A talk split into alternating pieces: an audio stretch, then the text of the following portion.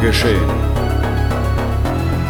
Der Podcast über den unkonventionellen Film. Mit Daniel Schröckert, André Hecker und Tino Hahn. Präsentiert von fredcarpet.com.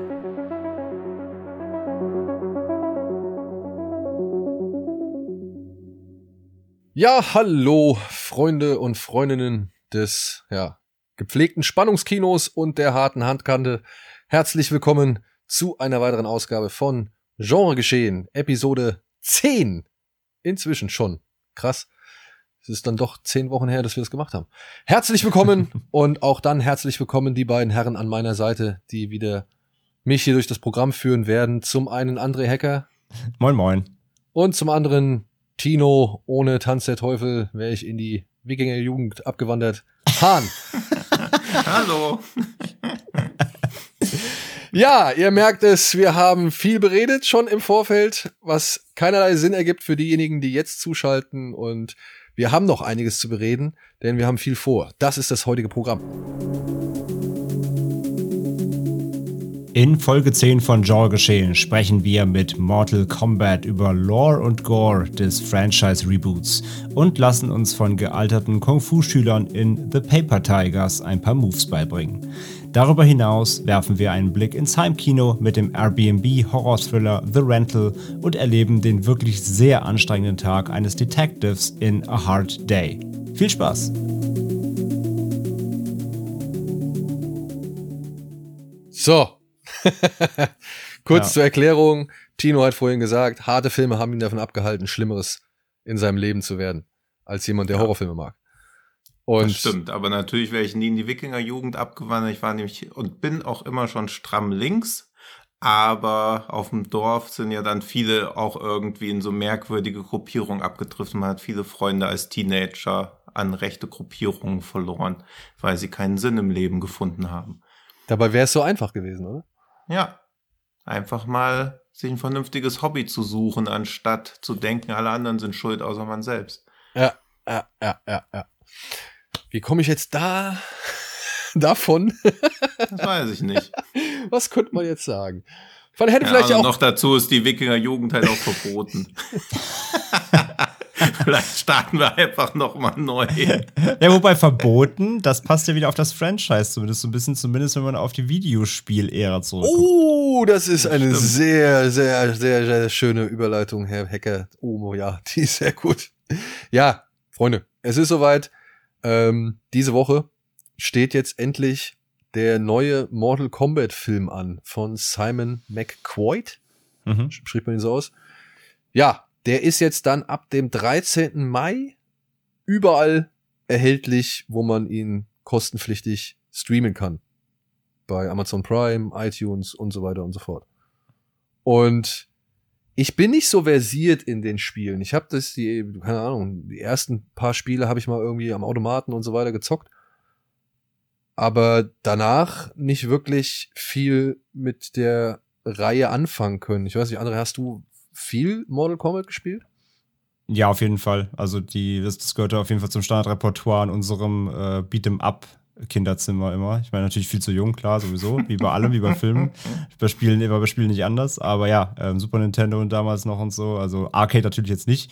Ich finde Deutschland, Deutschland Arcade ist natürlich eh nicht, nicht, so, ein, nicht so ein Ding. Ähm, aber natürlich auf den Konsolen dann damals, ja, ja, auf jeden Fall. Am PC dann später auch irgendwie Teil 4, glaube ich, am PC und den Rest dann Konsole, Playstation, Super Nintendo, was es da eben alles gab. Und deswegen, die ersten Teile damals, die waren ja alle fleißig indexiert oder indiziert und dann ähm, natürlich auch entsprechend schwer zu bekommen, teilweise in Deutschland. Tino, du? Hast ich du das gezockt? Beat'em Up Kinderzimmer kenne ich nur von der Super Nanny. nee, ich habe so ab und an auch mal reingespielt, aber dann war so kurz diese, diese Fatality-Faszination war natürlich kurz da, aber ich hatte noch nie so ein großes Fable für Beat'em-Ups generell. Und dann hat man bei Freunden auf dem SNES e gespielt, kurz irgendwelche Moves auswendig gelernt, die man sich aus irgendwelchen Zeitschriften abgeguckt hat, also die Tassenkombinationen. Dann konnte man die und dann habe ich schnell wieder das Interesse verloren. Naja, Beat'em Up, Kinderzimmer, ich weiß nicht, bei uns war halt Mortal Kombat nie irgendwie das Ding. Street Fighter und Tekken waren bei uns halt, wenn überhaupt, die, die Spiele, in denen man sich halt aufs Maul gehauen hat, aber was Mortal ja aber Kombat- auch eben mit daran lag, eben, dass Eben, Mortal ja, Kombat ja eben Ja, ja. relativ schnell verbannt wurde aufgrund der Brutalität. Das heißt, als Kind hat man den Zugang dann nicht so einfach bekommen. Bei mir war es halt durch, durch älteren Bruder und so weiter. Dann gab es da halt den Zugang irgendwie, aber so als sonst, als, als Kind hat man das einfach, man konnte halt nicht einfach irgendwie in, in Elektroladen, Fachhandel gehen und im Regal gucken, oh, ich nehme Mortal Kombat mit. Das war halt damals nicht so einfach. Ja, das stimmt wohl. Aber ich muss auch ehrlich gestehen, dass mich der Stil von Mortal Kombat nie so sehr angesprochen hat. Also, und ich komme von International Karate Plus und so, oder Pro, wie es hieß, ja. Also, das, Hm. ich meine, oder, oder Chambers of Shaolin oder sowas. Das fand ich schon cool damals so, aber Mortal Kombat mit diesen, ja, realen Spielfiguren oder Mhm. real abgefilmten Spielfiguren oder gescannten Spielfiguren, das, das war nie so mein Ding irgendwie. Das, das, weiß ich nicht, das wirkte für mich immer ein bisschen steif. Und naja, so eine Fatality habe ich eh nie hingekriegt. Ne? Also das äh, war dann für mich relativ schnell uninteressant. Wohingegen Street Fighter und Tekken habe ich halt deutlich besser angenommen und schneller angenommen. Und dann auch, naja, ein bisschen intensiver gespielt, wo man halt mal versucht hat, so gewisse Moves dann halt einfach sich äh, ins Gehirn zu brennen. Ja, ja, klar. Und da, da siehst du ja auch den Wandel, ne? Früher war man zu blöd, die, die, die Finisher hinzubekommen, beziehungsweise wie Tino gerade sagte, musste ich irgendwelche Zeitschriften kaufen, wo die irgendwann da mal drin standen, zum Nachmachen. Und heute in den neueren Teilen, äh, aktuell sind wir bei 11, der letzte, äh, kriegst du halt irgendwie einen Trainingsmodus, wo du einfach alles schon mal ausprobieren kannst, wo, die, Mhm. wo, da- wo direkt drin steht, wie sie funktionieren und du kannst schon mal rumprobieren. Und wenn, die nicht, wenn sie nicht genug sind, dann kannst du neue freispielen. Wenn du keinen Bock hast, welche freizuspielen, kannst du sogar welche in, als, als Lootbox dazu kaufen.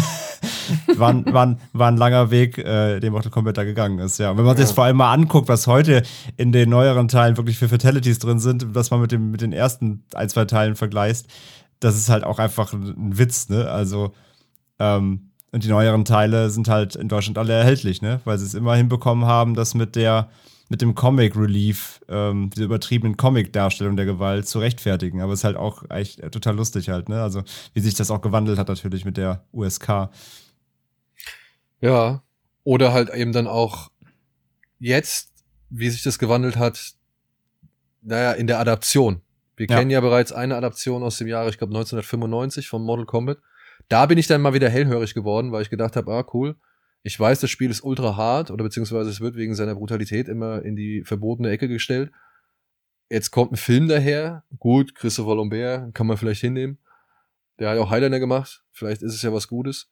Aber nein, meiner Ansicht nach war das eben nichts Gutes, aber es war auch nicht mal irgendwie getreu des Spiels, oder? Also ich, ich meine, ich mochte den ersten Teil halt allein deswegen. Doch, nicht, der erste ist sogar ziemlich getreu des Spiels. Das ist es. Nein, ja. aber ich, ich, ich rede jetzt, äh, Oder von, ich, was meinst du genau?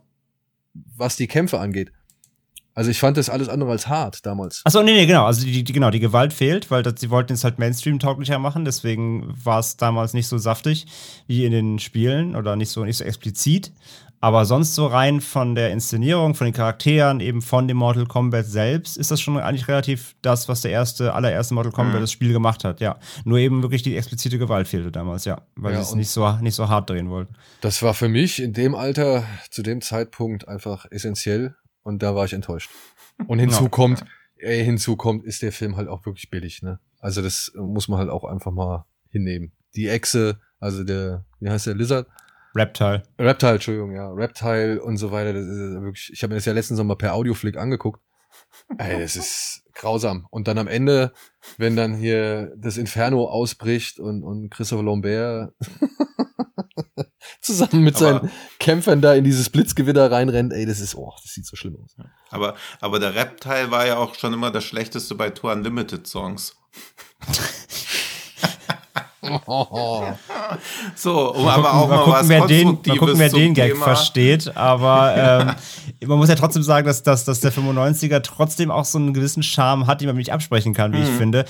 Ich Ja. meine, vor allem, wenn man sich dann nochmal den zweiten anguckt, dann Annihilation von 97, dagegen ist der 95er ja ein absolutes Meisterwerk. Also der Annihilation war ja wirklich dann absolut grottig. Alle Charaktere, fast alle Charaktere ausgetauscht, also Schauspieler ausgetauscht. Ähm, und ich meine, der war ja von Leonetti, ne? Der jetzt heutzutage dann eben sowas wie, wie Annabelle dreht. Oder war es Annabelle? Doch, ja, genau. Annabelle und, und Wish Upon und so. Der hat ja damals den ersten, den zweiten Mortal Kombat gemacht als allerersten, als allererste Regiearbeit.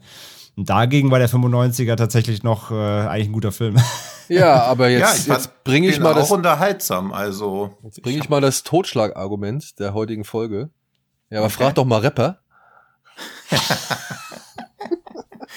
Ja, Nee, aber- die davon halten. Nur weil es Schlechteres gibt, macht es Model Combat jetzt nicht besser. Den das ersten. stimmt. Ja, ja, ja, ja. Ja. Das stimmt. Ja, aber der ist nicht gut, aber der ist unterhaltsam. Also auch Ja. wie der Street Fighter Film, der eigentlich auch eine Katastrophe ist, aber er ist zumindest unterhaltsam. Ey, inzwischen, inzwischen kann ich das auch wirklich machen. Ich kann wirklich Mhm. Spaß mit diesem Film haben, ja.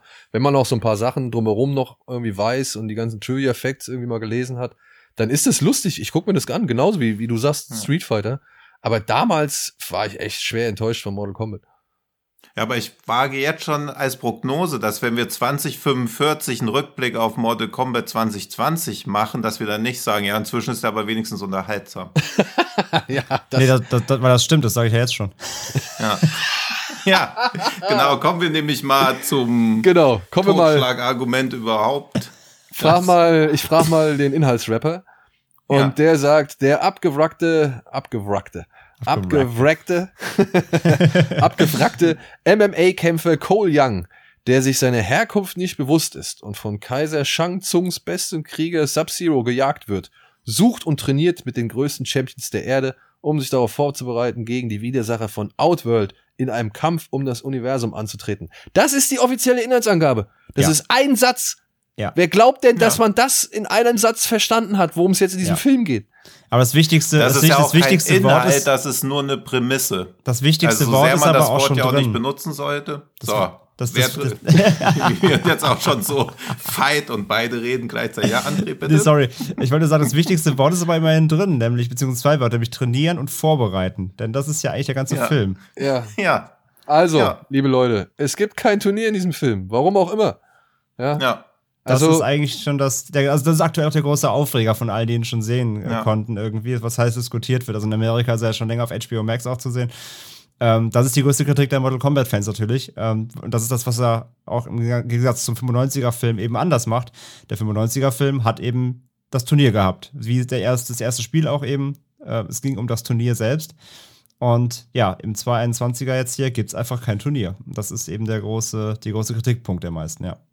ja. ja. Plus, Ist er aus deiner Sicht denn verständlich oder ist das auch jemand?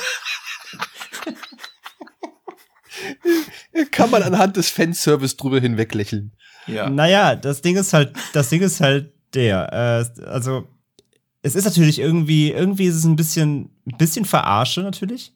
Aber ich Mhm. verstehe trotzdem, wo das herkommt. Also, der ganze Film fühlt sich ja Ich habe wirklich an. Kapitalismus auch verstanden, aber vielleicht gibt es ja noch einen anderen Grund. Ja, das ist der Punkt 1 bei Warner. Da hast du vollkommen recht. Der steht ganz oben auf der Liste. Der ist auch quasi schon checkmarkt so. Aber Punkt 2 auf der Liste, ähm, sie wollen halt, das merkst, der ganze Film ist darauf ausgelegt, dass es halt mehrere Teile gibt. Das, das, das muss man natürlich einfach so sagen. Hm. Ich finde aber, wo sie herkommen, nämlich diese Geschichte aufzumachen, denn eigentlich ist der Ausgangspunkt des Ganzen hier nämlich der Charakter eben von Scorpion, beziehungsweise eben er noch als, als äh, in seiner menschlichen Gestalt, also äh, der ist ein, als ein Samurai-Krieger und der wird halt, ähm, der wird halt getötet, das ist auch also Spielkanon eben und äh, kommt ja dann eben wieder als eben Scorpion, genauso wie Sub-Zero, der war eben, eben auch als in Menschengestalt schon sein Erzfeind und die beiden sind dann eben innerhalb des Mortal Kombats eben als Sub-Zero und Scorpion ja auch weiterhin dann eben die Erzfeinde. Und hier das Ding eben aufzumachen, dieser besagte Cole Young ist nämlich der, äh, ist nämlich der, der Sohn von Scorpion, beziehungsweise, Äh. Nein, ist er nicht. beziehungsweise der Nachfahre. Der Nachfahrer, genau. Ja. Und da wären wir nämlich schon beim größten Problem dieses Films. Er ist einfach viel zu umständlich dafür, Mhm. dass sich eigentlich Leute reihenweise auf die Fresse hauen sollen. Ja. Weil das ist nämlich auch das Grundproblem mit diesen Kanon-Sachen. Also einerseits verlangt der Film von mir, dass ich weiß, dass Scorpion irgendwann irgendwie stirbt, aber gleichzeitig verlangt der Film auch von mir, dass ich den Spielkanon, nämlich dass ich da Leute auf brutalste Weise im Turnier auf die Fresse hauen, dass ich das wieder ignoriere. Und das ist irgendwie ein komplett falscher Fokus bei diesen ganzen Kanon- und Lore-Sachen. Also weiß ich halt nicht, ob man das überhaupt voraussetzen kann, weil dann machst du einen Film nur für die Leute, die das Spiel kennen, war schon gleich bedingt, okay, es wird keinen zweiten Teil geben, weil da ist überhaupt keine Zielgruppe, die groß genug ist, um einen Kinofilm überhaupt finanziell erfolgreich zu machen. Und bei dem Film merkst du ja auch, es wird keine Fortsetzung geben. Also der wird ja einfach komplett versanden, eben weil er sich ja gar keinen Gefallen damit tut, sich wie ein Prequel zu einem Film anzufühlen, den es überhaupt nicht gibt. Naja, also wenn das ein Pilotfilm für eine Serie wäre, würde ich es okay finden. Aber dass ich jetzt mindestens ein Jahr warten muss, bis das überhaupt weitergeht. Also es fühlt sich ja wie so ein Warten auf Godot Theaterstück an. Alle reden die ganze Zeit darüber, dass Godot irgendwann kommt und der Clou davon ist halt, Godot kommt nicht. Was da aber irgendwie Sinn und Zweck ist, aber über ein Turnier zu reden die ganze Zeit, was da nicht kommt, das wirkt ja wie so eine Arthouse-Verarsche in irgendeinem so Beat'em-up-Film gewandt. Ja, aber dann dreh es jetzt mal um stell dir mal aber andersrum die Gedanken vor, der Film ist eben eigentlich genau für die Leute, die das Spiel halt und das Franchise nicht kennen. Denn er baut es ja quasi erstmal auf. Er gibt dir halt die Charaktere, er erzählt dir, dass es diese Welt gibt, er stellt dir halt dieses Outworld vor, dass es halt schon irgendwie eine ewige Fehde ist, die halt immer wieder aufeinander mhm. clasht, was sie halt verhindern müssen, eben, dass dieser Chang Sung eben quasi immer nicht Fairplay macht, sondern immer versucht, über, über, über äh, außerhalb des Turniers eben Leute auszuschalten, damit sie im Turnier nicht mehr antreten können ähm, und, und baut dir halt eben so das Universum auf und erklärt dir es erstmal, bevor es dann in einem eventuellen mhm. zweiten Teil, setzt mal hingestellt, ob er kommen wird oder nicht, mhm. dann eben dann wirklich reingeht und dann dir das Turnier zeigt. Also von der, ah. von der Warte heraus ist doch vielleicht sogar der Service für diejenigen, die mit dem, die, die Mortal Kombat noch nie gehört haben, vielleicht ja. sogar so noch smarter, als einfach zu sagen, hallo, hier ist ein Turnier, bringen es alle um, 90 Minuten und dann, ja, fertig. Aber ja. Dann gib mir jetzt mal zwischen 1 und 100 eine Prozentzahl, was du denkst, wie viele Leute, die von Mortal Kombat noch nie was gehört haben, die letzten 30 Sekunden des Films verstehen. Die letzten 30? Ja wo auf dieses Plakat mit einem ja, Namen von ja, aber, einem Mortal Kombat aber gut, das ist ja das ist ja quasi ein Easter Egg. Also ist ja auch scheißegal, ob das jetzt Ja, jemand, aber du kannst doch ja einen Film kennen. machen für Leute, die Mortal Kombat nicht kennen, den aber mit einem Easter Egg aufhören. Also, wenn ich nicht wüsste, was da los ist und das fährt auf so ein Plakat zu und dann ist vorbei, würde ich doch denken, was zur Hölle? Also, wie, wie unbefriedigend kann ein Ende denn noch sein? Das ist wie die Rose am Ende auf der Garage in der dunkle Turm in der Verfilmung. Ja. Wo oder ein Porno, der die Kamera runterfährt und kurz vor der Vagina oder dem Penis aufhört. Und dann so, hier, das war doch super, oder? Das, das ist, das geht nicht. Also das ist ja völlig unbefriedigend, was dieser Film macht. Ja, aber ich, na, okay. In diesem Punkt gebe ich dir recht. Das sehe ich halt auch. Aber ich finde es nicht schlimm. Ich finde es nicht so gravierend. Ich gebe nämlich André auch da, sag ich mal, stimme ich André zu, der soll Leute auch schon irgendwie in gewisser Art und Weise an das Universum ranführen. Aber ich finde es auch nicht die essentiellen Punkte dieses Films. Also ich meine, ich will ja, ich, warum gucke ich mir Mortal Kombat Filme an? Ich gucke mir Mortal Kombat Film doch nicht wegen der Story an oder weil ich die Welt darum herum mhm. irgendwie cool finde. Ja. Ich gucke mir Mortal Kombat Film an, weil ich sehen möchte, wie sich Leute kaputt hauen und dann am Ende genau. nochmal richtig fertig machen mit einer Fatality. Das möchte ich doch sehen. Das ist doch der Kern dieses Spiels und das ist doch der Kern dieses, also sollte auch der Kern dieses Films sein. Jetzt, jetzt, jetzt würden halt, es würden halt wieder Spielefans kommen und sagen, ja, aber die Story in elf Teilen, die da zusammengeschustert wurde, ist total komplex und du. Ähm, das du mag ja sein, grade, aber du sagst jetzt quasi gerade, das hätte keine Story. Das stimmt nicht. Das würden jetzt wieder Spielefans sagen. aber ich, ich sage auch selbst, obwohl ich die Spiele mag, die Story ist trotzdem zusammengeklöppelt ohne Ende. Ja, da passiert viel, aber trotzdem geht es ja ganze Zeit um, da stirbt jemand, der wird wieder belebt, dann kommt wieder irgendein anderer Magier, der wieder belebt auch wieder Leute. Also sorry, also das hat eine Story, ja, aber es ist jetzt auch jetzt kein, es ist auch nicht Oscar-worthy worthy so. Von daher, Was jetzt das die Spiele? Das, ja. So, ja, das ist natürlich hey. alles, ist das alles aufgeblasener Quatsch. So aber André, aber André, da, dann ja? sind wir doch trotzdem, da bin ich doch selbst auf der Seite, da bin ich doch trotzdem immer noch auf der Seite der Hardcore-Spielefans. Weil ja. wenn diese, wenn diese Lore oder wenn diese, wenn diese Geschichte oder dieses mhm. Spiel eben halt eine Geschichte, eine Hintergrundgeschichte hat, die, sag ich mal, komplex ist oder cool ist oder sonst irgendwie viele Sachen bietet, ja, aber dann zeig sie mir doch. Mhm. Dann zeig mir doch nicht irgendwie diesen umständlichen Weg, den da dieser Film geht, der mir erklärt, der mir am Anfang eine Szene zeigt, wo ein Kind gerettet wird, was letztendlich im Film überhaupt gar keine Rolle mehr spielt. Denn der abgewrackte MMA-Kämpfer Cole Young ist nur Nachfahre von diesem Kind, was da gerettet worden hm. ist. Hm, da frage ich mich so, so genau. warum? Warum ist das in dem Film drin? Also warum machst du so? Also warum, warum nimmst du diese Abzweigung? Genauso wie das Ganze drumherum um Sonja, ja? Warum klatscht er nicht gleich so ein Symbol auf die Haut, damit sie mitkämpfen kann? Warum musst du noch diesen Umweg gehen, irgendwie um, um, äh, um naja, mit einem anderen Kämpfer, äh, von dem sie das dann erhält, so, was halt auch quatschig ist, so, aber dann gib's ihr doch gleich. Dann kann sie sich doch auf die Fresse hauen. Ja, Weil sie halt nicht chosen ist, ne? Klar. ja genau. ey, Nein, I aber- don't care. I don't care. Wirklich. War das ist doch. übertrieben. Ich, Aber also, macht- wir müssen uns doch jetzt so irgendwo, beschrieben. wir müssen uns doch irgendwo entscheiden. Was möchte dieser Film? Möchte der Film neue Leute an eine Welt ranführen, die sie noch nicht kennen? Oder möchte der Film irgendwie die Alten abholen, die halt alles gespielt haben und nur auf ihre bestimmten Merkmale warten, um halt eben zu sagen, ja, das ist geil, das ist eine getreue Umsetzung. So. Aber auch das wage ich zu bezweifeln, dass Leute, die die Spiele komplett gespielt haben, sich denken, ah geil, endlich mal Story.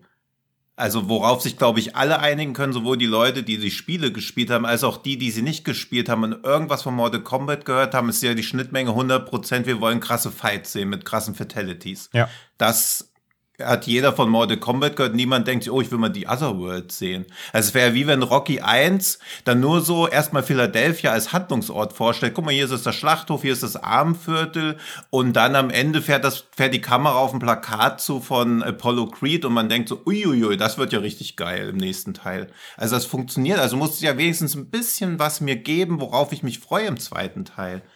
Und das findet ja eigentlich nicht statt. Also die ersten 60 Minuten sind ja einfach eine Exposition und das geht halt nicht bei einem Actionfilm. Das würde man bei einem Drama ja schon Ja. öde finden, aber Aber jetzt Naja, aber also zumindest mal, also das, das Opening direkt mal, wo, wo halt zum Beispiel, äh, ähm, ich vergesse mal, wie der. wo direkt mal das CGI-Blut Ich, zu ver ich Ja. vergesse mal, wie der, wie der echte, ich vergesse mal, wie der, wie, der, wie der richtige Name ist. Auf jeden Fall der Scorpion in seiner Menschenform.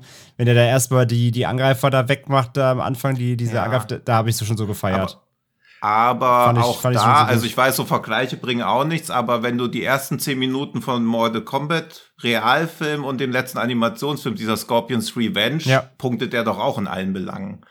der Und ist, das muss, der ist ein Tick doch besser. Ja, Entschuldigung.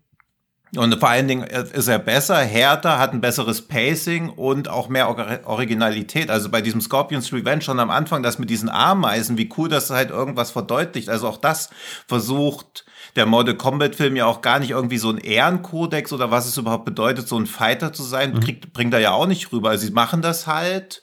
Aber wieso, weshalb, warum, was das Besondere daran ist, außer dieses bisschen so Chosen-Geschwurbel, bleibt ja auch auf der Strecke. Also es gibt überhaupt keinerlei Gravitas. Worum geht's? Warum macht man das? Außer, dass es halt irgendwie auf dem Tagesprogramm steht.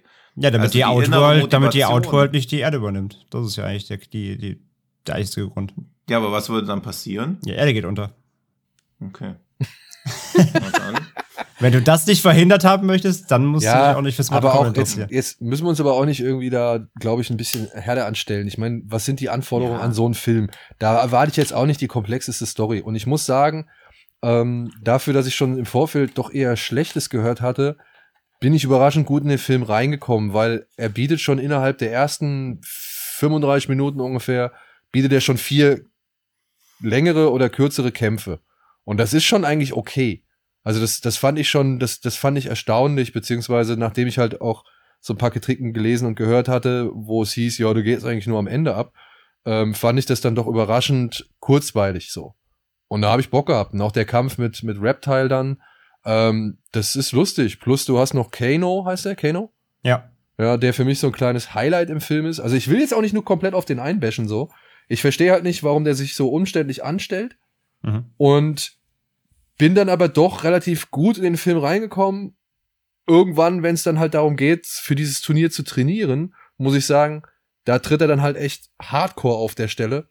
Und da habe ich dann irgendwie bemerkt, was diesem Film am meisten fehlt.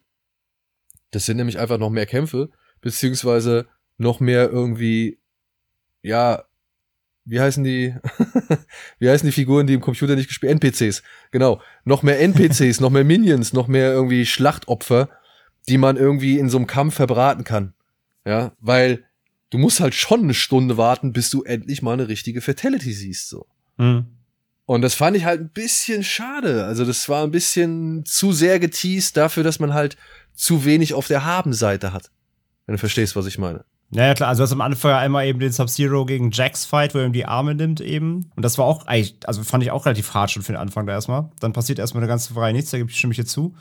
Und dann erst in der zweiten Hälfte ja, geht's dann ordentlich, geht's dann ordentlich ab. So ab dem Moment dann, wo hier, wo die, wo die Flügellady zersägt wird, das war schon auch schon so. Ey, beste Szene. Holy Lord, ey. Ja, ähm, ich fand aber auch halt, dass der, dass der sich immer so wieder mit kleineren Fights so durchrettet durch die erste Hälfte. Ich fand das jetzt auch nicht so krass, ex nur Exposition, wie es immer gemacht wird. Was ich sagen muss, was mir so ein bisschen gefehlt hat, und das ist der Punkt, wo du gerade gesagt hast, die Erwartungen. Ne? Meine Erwartungen waren halt bei minus 10 so. Ich hatte überhaupt keine Erwartungen. Ich wollte einfach nur auf der stumpfesten Art, die es gibt, unterhalten werden. Und das habe ich bekommen. Was ich halt sagen muss, was bei den Kämpfen mir gefehlt hat, war halt wirklich die Raffinesse in der Choreografie, beziehungsweise ja. das Editing. Das ist halt ja. leider wirklich nicht geil. Also ja. das, also wenn man da sich einfach anguckt, was man in den letzten Jahren eben an Martial Arts auch einfach bekommen hat, ne, oder wenn man sich natürlich die Klassiker anguckt, irgendwie Tony Jaa-Film oder sonst irgendwas, das wurde einfach schon so oft einfach ähm, besser gemacht und das, das, da kackt halt wirklich leider ab. Also sie haben sich ja wohl extra mh, hm, auch Darsteller eben geholt, die ähm, irgendwie MMA kämpfen können und eben Kampfkunst beherrschen in, in einer gewissen Weise. Und die Kämpfe aber dann so zu zerschneiden, dass sie eigentlich, also dann hättest du auch einfach andere Darsteller nehmen können, die gar keine Kampfkunst können, weil es wirkt alles so gestaged und nur gerettet durch den Schnitt, obwohl sie es eigentlich laut, äh, ja, laut Interviews und Co., ob, obwohl sie es können, das ist, finde ich, ein bisschen schade, weil die Kämpfe hatten nicht so den Impact, die sie dann wirklich auch haben könnten. Da wurde dann doch eben mehr Wert gelegt auf dann die Effekte und dann eben das Blut am Ende des Tages. Das war ein bisschen schade. Die Kämpfe hätten organischer sein können, das hätte noch mal mehr gezündet. Ja, oder halt auch ähm, mehr, sag ich mal, solche Ideen einbauen, wie das, was man aus dem Trailer kennt, wie, er, wie er halt das Blut in diesen Eisdolch verwandelt. Zum ja. Beispiel. Ja. Also da hätte, das fand ich halt auch so schade. Ich meine, das ist doch eigentlich wirklich, es tut mir leid, ey, wenn ich Mortal Kombat lese, dann würde ich doch, möchte ich doch genau sowas sehen. Also mhm, ich jetzt absolut. persönlich, ja. Ich weiß nicht, wie es anderen Fans da geht, aber ich jetzt halt einfach nur von meiner Warte aus als Kampfsport, Filmfan so, ähm, sowas will ich sehen. Weißt du, das, das ist mir dann egal, dass das CGI-Blut da durch die Gegend spritzt. Ich habe Ninja Assassin durchgehalten so und der ist exzessiv, was das Thema angeht. Dementsprechend ähm, ja, das, das, das verbuche ich mittlerweile als eben handgemacht und eben digital so. Es gibt die Gewalt, es gibt die Gewalt. Und wenn sich ein Film dafür entscheidet, Digitalgewalt zu zeigen, dann soll er es mir halt auch irgendwie halbwegs gut präsentieren. Es stört mich zwar immer noch ein bisschen, aber es gibt da auch eben Besseres und Schlechteres. Und ich fand das nicht so schlimm. Aber dann möchte ich halt auch wirklich, dann möchte ich, dass damit was gemacht wird. Die haben die Möglichkeiten jetzt da zu tricksen, dann sollen sie bitte auch tricksen. Und da muss ich auch sagen, war Mortal Kombat ein bisschen spärlich. ja, weil, weil vor allem es gibt halt ja einfach ähm, es gibt so unzählige äh, Special Moves und sowas und Attacken in den Spielen. Da hätte so viel Kreativität reinfließen lassen können, aber von diesen, von diesen Special Powers, die sie dann da haben, wird halt kaum was genutzt, wie du gerade sagst. Ne? Dieses, äh, mal hier dieses Eis einfrieren als Dolch nutzen, das sind so kreative Momente, die, die bietet halt dir ein Street Fighter zum Beispiel. Ja, gut, Street Fighter ging es auch noch, aber es gibt genug andere Beispiele, wo es nicht funktioniert. Aber hier hast du die Möglichkeit, mit solchen, sag ich mal, auch ein bisschen fan fantastischen Elementen zu spielen. Und das machen sie in den Kämpfen leider kaum. Also es, es wird echt eigentlich immer darauf gekloppt, dann gibt es einen Special Move und dann gibt es den Fatality so, der dann dafür meistens cool ist. Aber die Kämpfe selbst, die Auseinandersetzungen, die waren mir echt nicht dynamisch und wie du sagst, nicht kreativ genug. Da hätte man gerade bei Mortal Kombat, wo du wirklich frei drehen kannst an Kreativität, ähm, wo eben nichts, nichts auf dem Boden bleiben muss, so, da hätten sie echt mehr rausholen können. Das fand ich halt auch, ja. Deswegen hoffe ich eigentlich, dass es einen zweiten Teil gibt. Weil wenn mir John Wick eins gezeigt hat, ist, dass man sich doch immer noch mal steigern kann oder auch Fast and Furious, dass es immer noch mal irgendwie einen Turn kriegt, der mich dann doch ein bisschen mehr abholt. Und ich hoffe, sie lernen aus den, ja, ich weiß nicht, aus den vermeintlichen Fehlern, die sie gemacht haben, also meiner Ansicht nach, und äh, setzen es jetzt um und äh, können dann noch einen Film präsentieren. Ich weiß gar nicht, steht der so schlecht da? Ich glaube, der ist ja auch in den Kinokassen in Amerika gar nicht mal so schlecht gestartet, oder?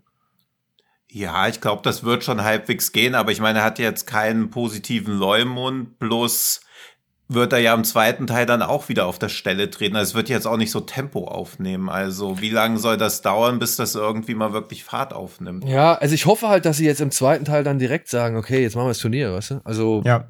das, das wäre halt cool.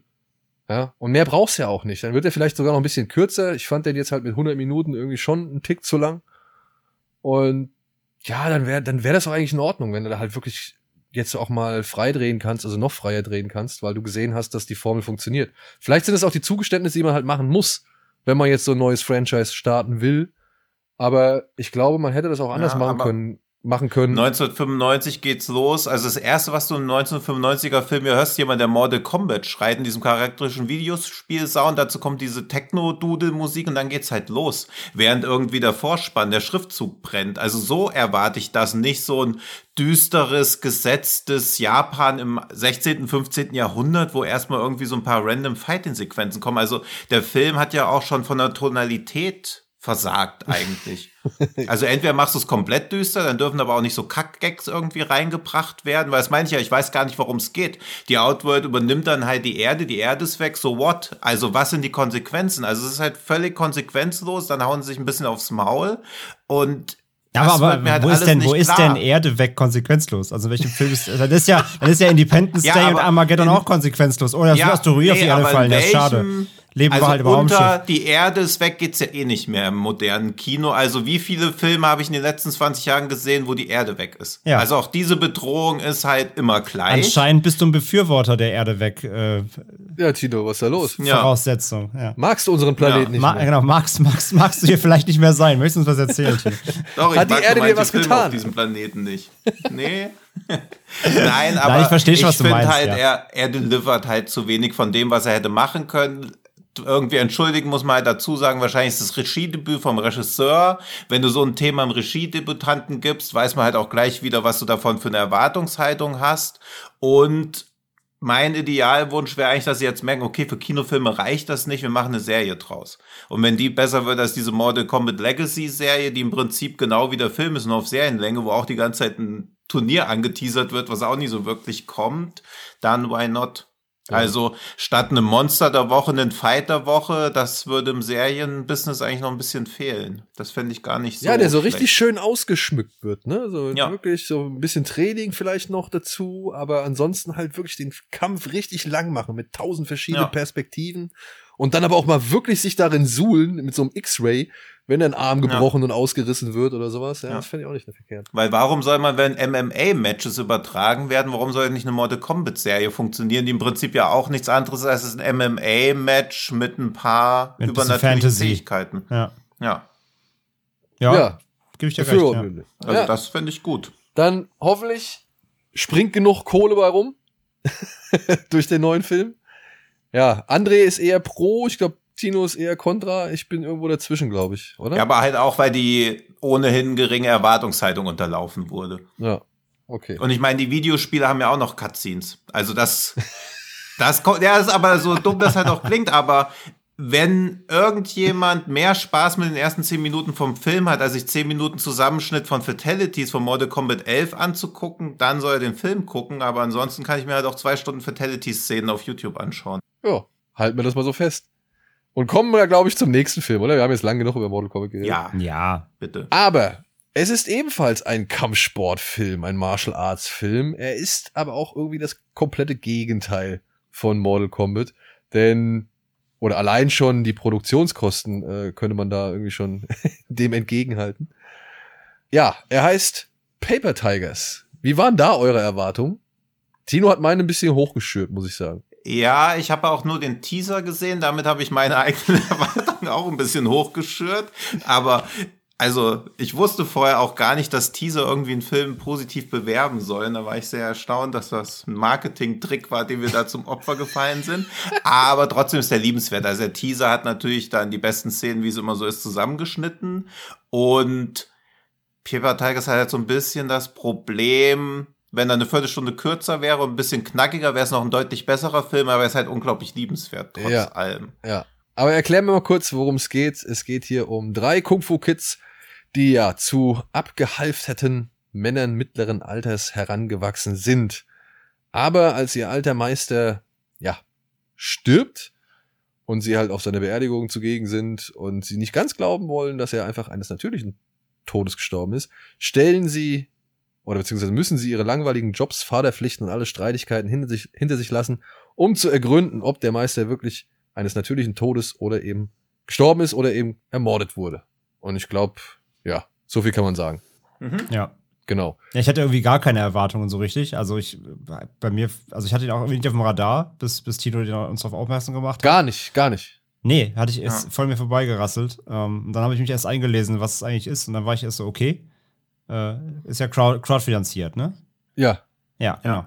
Dann war ich so, okay, also heißt ja nichts. Gibt ja, gibt ja genug positive Projekte heutzutage, die, die crowdfinanziert sind und, und vernünftig äh, abliefern dann. Und ähm, aber fand halt die Story auf jeden Fall schon mal interessant, aber hatte schon so ein bisschen so einen, so einen leichten Kung Fu Hustle ähm, Vibe, so, also von, rein von der Idee. Weil ich dachte, ah, okay, ne, so alt, so gealterte Typen, die halt noch mal so ein bisschen Kung Fu machen sollen, aber es nicht mehr können, so dass es schon so eher in die, in die, eben doch in die schwere Comedy-Richtung geht, ne? So wollen kämpfen, können nicht mehr und so. So, keine Ahnung. Jetzt nicht gerade Beverly Hills Ninja die Kampfwurst-Stil, aber, aber schon, aber schon eher, eher Comedy so, ne? Also als ob Adam Sandler einen Kung-Fu-Film macht, so ein bisschen in die Richtung, dachte ich, wird das so ein bisschen mhm. halt schön albern und schön mit Kämpfen, aber, aber eben albern. Das war so meine, meine Erwartung. Ja. ja. Ich, ich hatte jetzt nur diese eine Review gesehen, die ähm, Tino uns mal in unsere WhatsApp-Gruppe, Gruppe, Gruppe, ja. Gruppe Gruppe, Gruppe gepostet hatte. Und da hatte ich noch irgendwie diesen einen Satz im Hinterkopf, dass der halt irgendwie den Spirit von so alten, ja, hm. Kung-Fu-Kids, Komödien und sonst irgendwas schon aufgreift und das auch ganz gut ausspielen kann. Ich war dann doch ein bisschen überrascht. Du fängst, ich fange diesen Film an und es wirkt halt schon, ja, ohne jetzt das zu werten klingen lassen zu wollen, aber es wirkte schon wie ein typischer B-Film. So etwas, was man in den Hinterhöfen Amerikas irgendwie dreht, hm. mit, mit nicht ganz so hohem Budget und dann auch irgendwie eben nicht irgendwelchen Kampfchoreografen, die man noch zusätzlich anstellt, damit man irgendwie sechs Wochen trainiert, um dann halt auch in den entsprechenden Szenen wirklich fit auszusehen und rüberzukommen. So, also der Film wirkte halt einfach. Ich meine, diese jungen Leute, die halt die drei Leute da spielen, die Paper Tigers, die die junge Version der Paper Tigers, das waren schon coole Jungs. Die hatten auch irgendwie was drauf. Ich war direkt nach diesem VHS-Vorspann, in dem man sehen kann, mhm. was die Jungs in ihrer Jugend halt immer für, sag ich mal, Fights abgeliefert haben oder welche Stunts sie angestellt haben. Das fand ich schon alles sehr charmant, weil unter anderem auch die Fights in diesen VHS-Szenen sehr, ja, doch eine gewisse Wucht hatten so oder halt auch schon Spaß gemacht haben. Mhm. Aber dann irgendwann, batz, ja, spielt das halt in der Jetztzeit und du merkst halt, das sind halt wirklich alles sehr runtergekommene Männer und, und nicht wirklich mehr die Athleten von einst und ja, so was das Timing angeht, was die Kameraoptik angeht, was auch dann eben die Geschichte angeht, die sich mit sehr vielen Szenen aufhält, die nicht unbedingt sein müssten, meiner Ansicht nach, da merkt man halt schon, das bräuchte alles den professionelleren Feinschliff. So. Mhm. Ja, das, das will ich halt einfach mal als, als Kritikpunkt das schon mal stehen, also so stehen lassen, weil das sind, waren so die Sachen, die mir halt einfach nicht gefallen haben. Weil da halt wirklich keine Ahnung, so viele Szenen dabei sind, die doch echt lange gehen, die man einfach hätte schon viel früher beenden können. Aber ich verstehe dann auch, worauf dieser Film hinaus will und, und dass der halt einem versucht, diese Figuren, diese Paper Tigers irgendwie näher zu bringen, deren Freundschaft nochmal zu erläutern und sich eben halt auch auf eine andere Art und Weise den Problemen zu stellen, vor denen sie jetzt stehen. Und dann kannst du dem Film schon fast nicht mehr böse sein.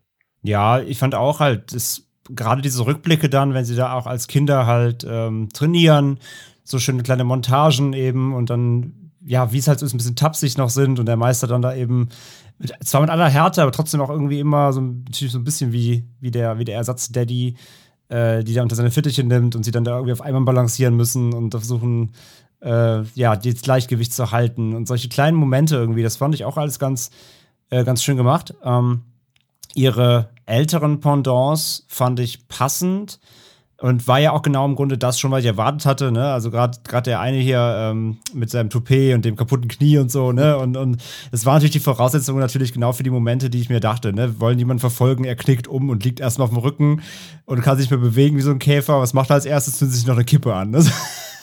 also merkst halt so, das Leben, das, der Lebensstil hat sich sehr gewandelt und äh, aber es ist dann schön, wie sie so nach und nach sich wieder eben darauf besinnen, was sie mal gelernt haben und das eben so nach und nach wieder umsetzen, obwohl sie es halt lange nicht mehr angewandt haben, aber da sie jetzt quasi durch Situationen dazu gezwungen werden, eben wieder Kampfkunst anzuwenden, doch wieder eben auf den Trichter kommen und die alten Skills so nach und nach so ein bisschen wiederkommen und das eben ähm, sich wieder verinnerlichen, so was sie mal da, was sie mal gelernt haben und wofür sie mal zusammen standen und so. Das fand ich echt alles ganz schön. Zudem fand ich dann auch diesen einen, ähm, diesen, diesen Dojo-Trainer fand ich halt super ja, lustig. Den, der, den, wie hieß er? Randall? Ähm, Randall? Ja, Randall, glaube ich, Ja. genau. Der hat mich so ein bisschen an den äh, aus, aus Napoleon Dynamite mit seiner Ami-Flexer-Hose erinnert, da der auch so einen auf dicke Hose macht, mit seinem, Se Se hier, wie heißt das, Rex One Do, genau. so ein bisschen an den erinnert, so halt so einen totalen Proleten, der aber natürlich trotzdem was drauf hat und die dann erstmal ordentlich da irgendwie so ein bisschen rund macht mit seinem, äh, erstmal sich dann auch den, den Oberkörper frei macht natürlich, weil er äh, erstmal seine dicken Muckis präsentieren muss. Das waren irgendwie schöne Momente alles. Mm. Und irgendwie hat der Film ja auch echt, echt schöne zwischenmenschliche Momente gehabt, wo die, wo die, wo die Charaktere eben so ein bisschen über ihr Leben philosophieren, ne? Und jetzt, wie es alles so gelaufen ist mit Family und so weiter und Kids. Das war irgendwie schön, aber davon hat der Film trotzdem auch irgendwie so dann doch vielleicht ein paar zu viel fast. Obwohl ich ihm da nicht die, die Story madig machen möchte. Aber so in der Mittelteil hat sich das so ein bisschen gezogen. Also eine Stunde 50 so, hat Tino ja anfangs schon gesagt, so ein bisschen kürzer hätte er sein können, ein bisschen knackiger. Ähm, er hat dann, er will dann schon relativ viel erzählen, obwohl die Story an sich jetzt auch jetzt nicht äh, riesig aufgebauscht eigentlich ist oder zumindest jetzt nicht das Potenzial bietet. Ähm, aber so, die Fight-Szenen sind cool, ein paar, der hat ein gutes Gag-Timing auch. Also ich habe ich hab schlechtere Hollywood, ich hab Hollywood-Filme gesehen, die schlechteres Gag-Timing hatten als der hier. Das ging echt ganz gut klar, hab echt ein paar Mal geschmunzelt. Aber so ein paar, der hat so ein paar Leerlaufmomente, wo er dann irgendwie halt, sag ich so, Zwischenmenschlichkeiten erzählen will, die bei mir aber nicht so richtig angekommen sind oder so ein bisschen ins Leere laufen auch. So ein bisschen, hätte ein bisschen stringenter sein können. So, da fand ich so ein bisschen, hat er ein paar Probleme so. Aber ich fand ihn sehr liebenswert Ja. sehr, und ja, deutlich, deutlich lustiger als, er, als erwartet. Und die Kampfszenen war auch teilweise, also die Kampfszenen war teilweise besser als Mortal Kombat. was rein, was rein die Inszenierung angeht. Also dieser Fight da in diesem Pool, in diesem leeren Pool, Ja, ja, ja, die, ja. das war halt schon geil, so. Aber der, Hm. das, das fand ich das Schöne. Sie haben ja auch schon so ein bisschen, ja, sie haben halt entmystifiziert. Das ist halt eben nicht der, in, in den 80ern wäre das wahrscheinlich so ein Karate-Film gewesen, wo sie dann nochmal richtig trainiert hätten und dann wären sie Ja. wieder fit und gestärkt zurückgekommen, so und, und all so ein Kram. Und hier merkst du halt, nee, das sind halt, ja, Ü40, Ü50, 50-Jährige, Die die halt eben, so. die halt eben nicht so einfach jeden Tritt wegstecken, so, ne, die halt auch mal irgendwie dann aus der Puste sind oder halt wirklich komplett am Arsch. Und da muss ich auch sagen, das fand ich schön, diese Entmystifizierung, weil die war irgendwie herzlich. Ja. So, die war nicht irgendwie gemein oder so, so, die haben sich nicht irgendwie lächerlich gemacht, sondern die haben halt einfach nur der Realität ins Auge geblickt. Das fand ich ganz, ganz charmant bei diesem, bei Ja. diesem Film.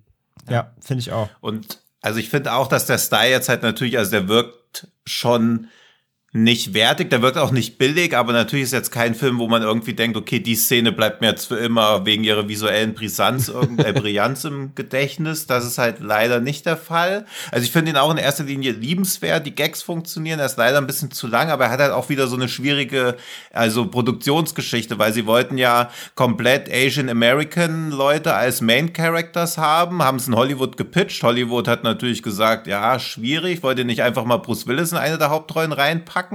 Dann haben sie gesagt, nee, dann sollten sie noch eine der Rollen für Nicolas Cage nochmal neu schreiben. Dann haben sie halt auch gesagt, nee, machen wir halt nicht. Und dann stehst du halt da und hast ja kein Funding. Und dann haben sie über Kickstarter sich die Kohle geholt. Unter anderem hat auch jemand gespendet, der halt von Bruce Lee trainiert wurde. Deshalb spielt ja auch alles irgendwie in, in Seattle, Seattle. weil da halt auch Bruce Lee gelebt hat. Und das sind halt alles so schöne, ja, so schöne Hintergrundinfos, Ja, was natürlich nicht dazu beiträgt, den Film signifikant besser zu machen, aber sie haben halt überhaupt nicht mehr Funding zusammenbekommen. Und für einen Film, der ein Million, ein Budget von einer Million hatte, Haben sie, sieht's halt auch so aus, wie man denkt, wie so ein Film aussehen würde mit einem Budget von einer Million. aber dafür haben sie sehr kreative Wege gefunden, die Kampfszenen zu Ja. inszenieren, das muss ich sagen. Und dann, äh, dann noch mal so, so kleine Gags, zum Beispiel hier am Ende der Kellner, der sie am Ende bedient. Das ist ja hier der, der Gegenspieler von Daniel LaRusso aus Karate Kid 2, der ja auch noch mal bei, Mhm. Bei ähm, hier Cobra Kai jetzt einen Auftritt Ja. hatte, so, ja. Ja. Und solche Sachen, ey, das finde ich cool. Ja, deswegen, Ja. also, ey, der Film, man kann dem wirklich seine, seine kostengünstige Entstehung oder Produktion irgendwie, den kann man schon ankreiden in gewissen Aspekten. Aber dafür muss man auch echt sagen, ist der echt zu nett, als dass man da wirklich böse drüber sein müsste. Und ich will jetzt halt auch nicht das so weit gehen, dass es irgendwie wie so eine Art Minari ist, nur irgendwie aus so einer Kung-Fu-Comedy-Brille. Aber der Regisseur versucht ja schon so ein bisschen das reinzubringen, wie das halt auch so war, in so einem Umfeld irgendwie mehr oder weniger aufzuwachsen. Da ist halt kein Fokus drauf. Aber ich finde es ganz schön, dass halt viele der Klischees entweder aufgebrochen werden oder sie haben ja auch diesen weißen Charakter, der halt sich eher als Chinese fühlt als alle anderen. was halt auch für ein paar ganz gute Comedy-Elemente sorgt. Das war auch mein Hauptantriebspunkt, den Film zu sehen, weil es sehr trocken im Teaser wirkt, wo er dann auch einmal Chinesisch spricht und ihn dann so fragt, what? Ja, ja, genau. Ja, ja. Ja, Und das war halt gut, weil ich halt so dachte, okay, das hat einen guten Humor und bricht gleichzeitig mit so ein bisschen Klischees auf, aber ist auch ein Regiedebüt und ich finde Regiedebüts, um auch mal auf Mortal Kombat zurückzukommen, haben halt immer ein bisschen das Problem, dass sie von einem, ja, von einem tighteren Schnitt profitieren würden. Ja. Es fühlt sich oft so an, als ob eine Viertelstunde, man weiß auch bei Paper Tigers nicht so genau, was man rausnehmen könnte, aber es sind viele Szenen drin, wo man danach dann auch so denkt, okay, das hat jetzt weder den Plot vorangetrieben, die Charaktere waren auch schon ausreichend etabliert, die Szene war jetzt nicht unbedingt notwendig. Ja. Also das ist, glaube ich, sowas, was beim zweiten Film des Regisseurs hoffentlich nicht mehr vorhanden ist. Aber mir ist halt sowas, was so, wie nennt man, warmherzig und liebenswert ist, deutlich lieber als halt so ein, ja, kaltherzig runtergeschustertes Produkt wie Mortal Kombat. Und das finde ich ist ja wirklich schon fast mehr ein Produkt als ein Film. Ja, das, äh, den Punkt kann man durchaus geben. Oder das ist was, worauf dieser Begriff Content halt ja, ganz gut passt. Ja, ja. Also ja, ich würde sagen, äh, Paper Tiger steht für mich so irgendwo zwischen hier. Kennt ihr den F The Food Fist, Fist Way mit Danny McBride? Das war auch mhm. so ein mhm. bisschen Parodie. Ja. Oder halt, ja, dann Kung Pao und Kung Fu Hustle, irgendwo so da in dem Umfeld. Wenn man sich mit diesen Filmen irgendwie ja. anfreunden kann, dann sollte man auch seinen Spaß oder eben seine Sympathie mit Paper Tigers haben. Oder auch diese, also irgendwie wie die Shaw Brothers und diese, wann war das denn so zwischen 2005 und 2010, wo ganz viele so Comedy-Filme mit alten Männern rauskamen, die nochmal irgendwie jung sein wollen? Wie hieß denn das mit Born to be Wild mit, mit John Travolta, wo sie nochmal mit, so. ja, Wild Hawks sowas oder auch ein bisschen Space Cowboys, also wo Leute irgendwas machen, wozu sie eigentlich viel zu alt sind und das aber auch relativ realistisch gezeigt wird, bloß auch ein bisschen dieser Nostalgiefaktor noch so ein bisschen bedient wird und auch dieser leichte Abgesang auf eine Zeit, die halt einfach vorbei ist, weil man körperlich dazu gar nicht mehr in der Lage ist und auch ein ganz anderes Leben führt. Ja, ja, ja. Das finde ich immer ganz nett. Also Wild Hawks natürlich kein guter Film, aber so dieses Grundding, dass irgendwie 50-Jährige was machen, was sie mit 20 das letzte Mal gemacht haben, finde ich immer ganz nette Grundidee. Ja. Deswegen Paper Tigers, vorsichtige Empfehlung, gibt's gerade leider nur bei iTunes in Amerika.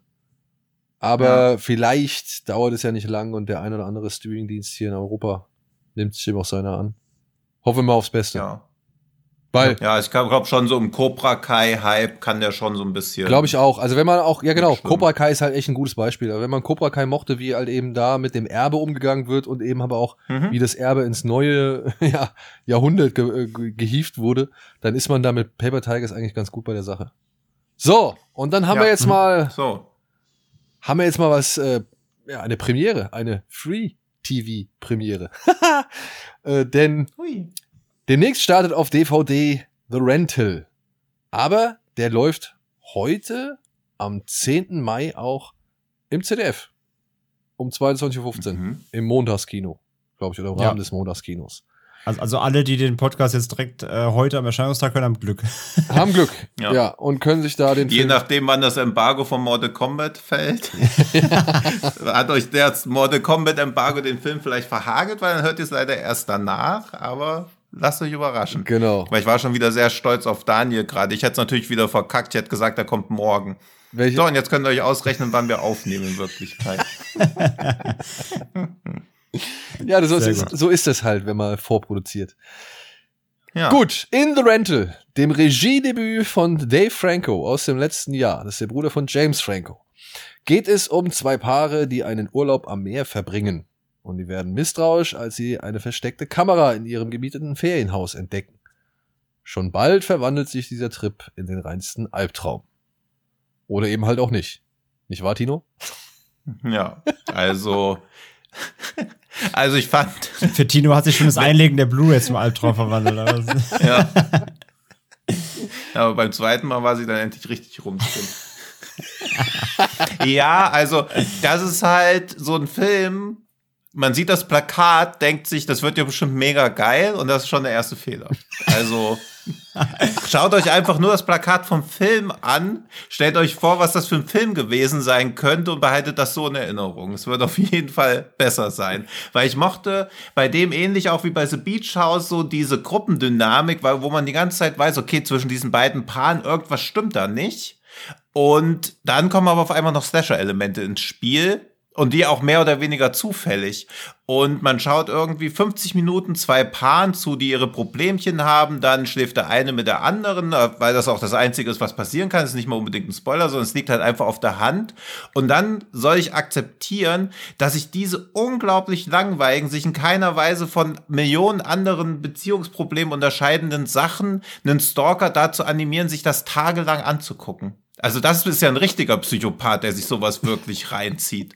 Das ist ja in keiner Weise irgendwie auch nur annähernd spannend. Für einen Zuschauer ist es noch ein bisschen spannend, weil man die ganze Zeit denkt, in welche Richtung geht das, aber auf einmal kommt halt ein Slasher-Killer und bringt noch ein paar Leute um. Und das muss man halt erstmal schaffen, dass ein Film mit dem Auftauchen des Killers noch schlechter wird, weil er halt auch einfach reinploppt.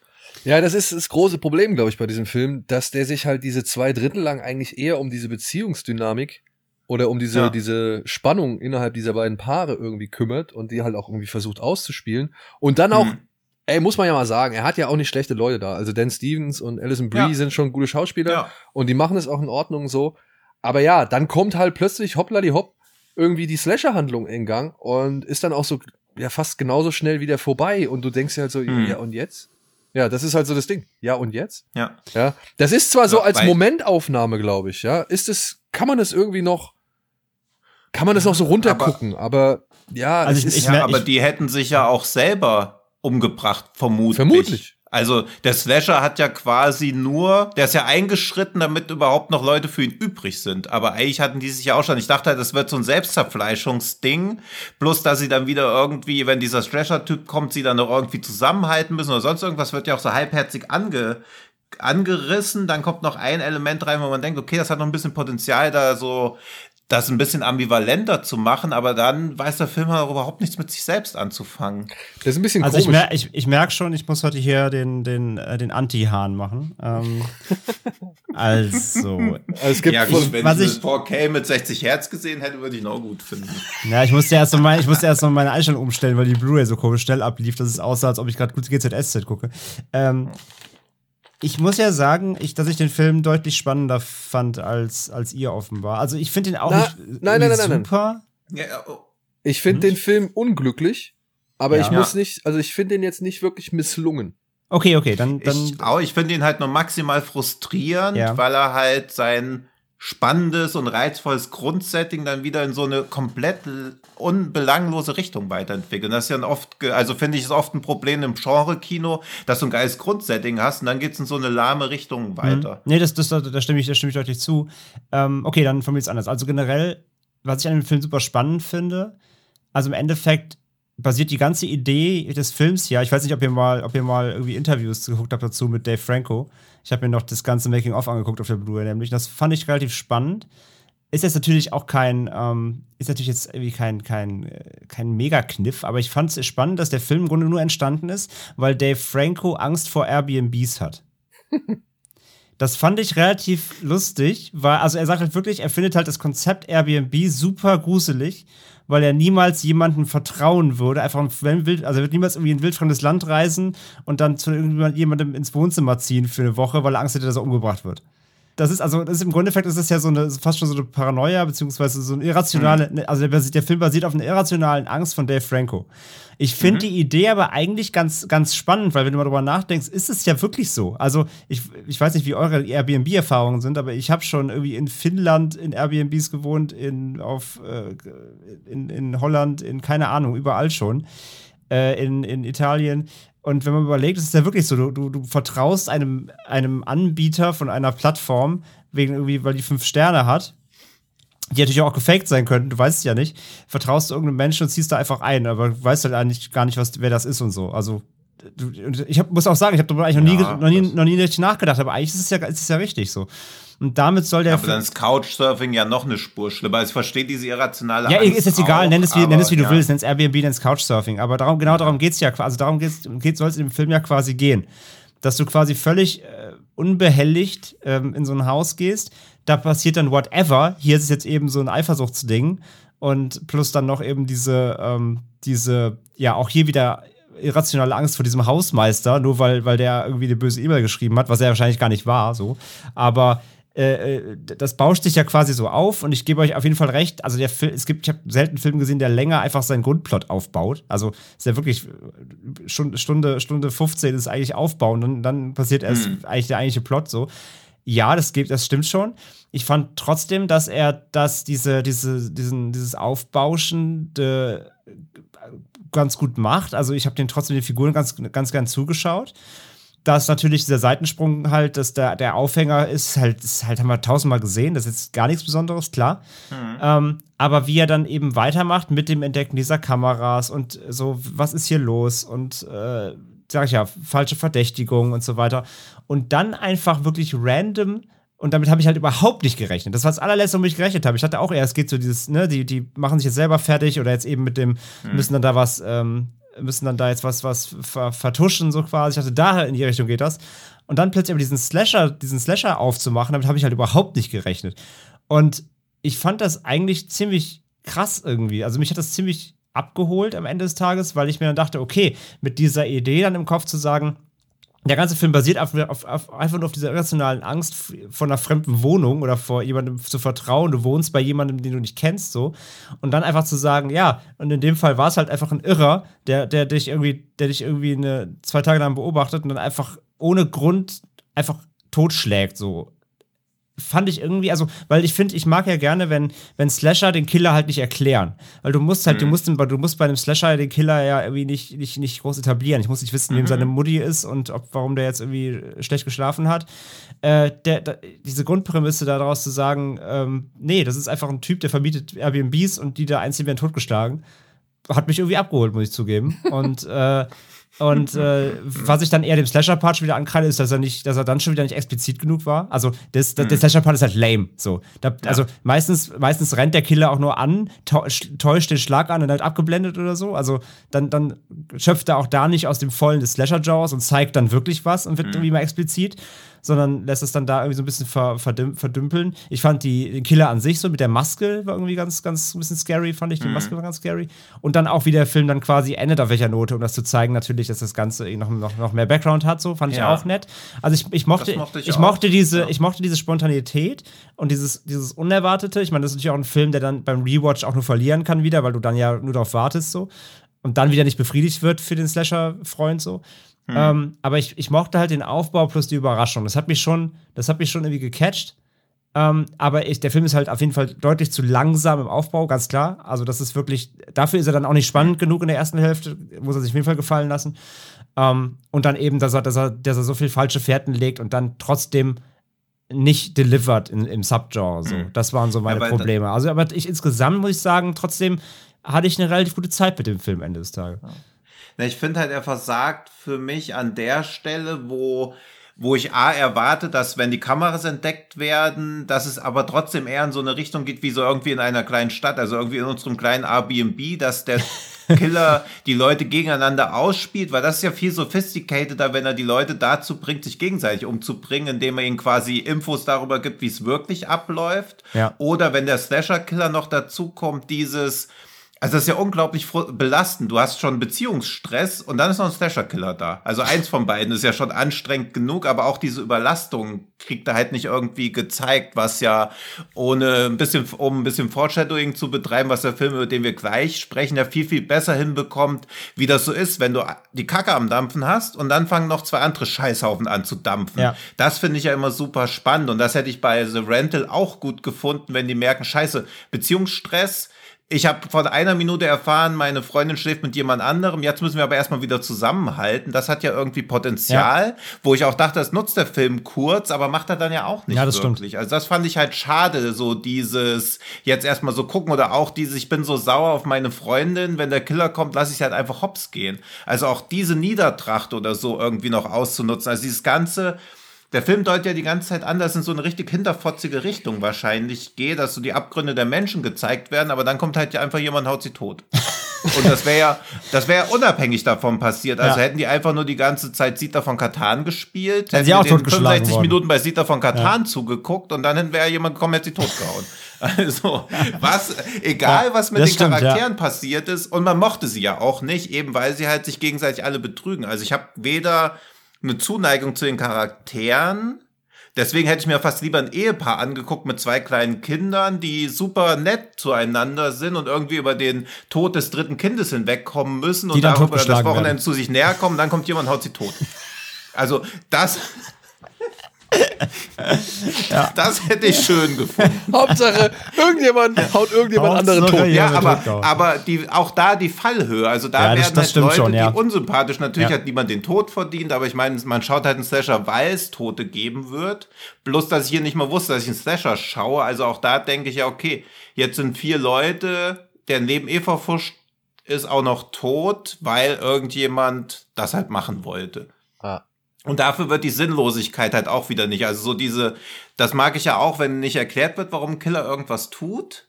Aber dafür ist die Sinnlosigkeit halt auch wieder nicht sinnlos genug, sondern es wirkt halt einfach unmotiviert und nicht sinnlos. Ja, ja, Also- Ja, aber dafür kalkuliert. Das fand ich spannend. Dass es so eine kalkulierte Geschichte ist, die sich auf dieses Couchsurfing dann abzielt, so ganz gezielt. Das fand ich, das fand ich gut. Ja, aber auch da die Planung. Also ich meine, jetzt sind halt vier Leute weg.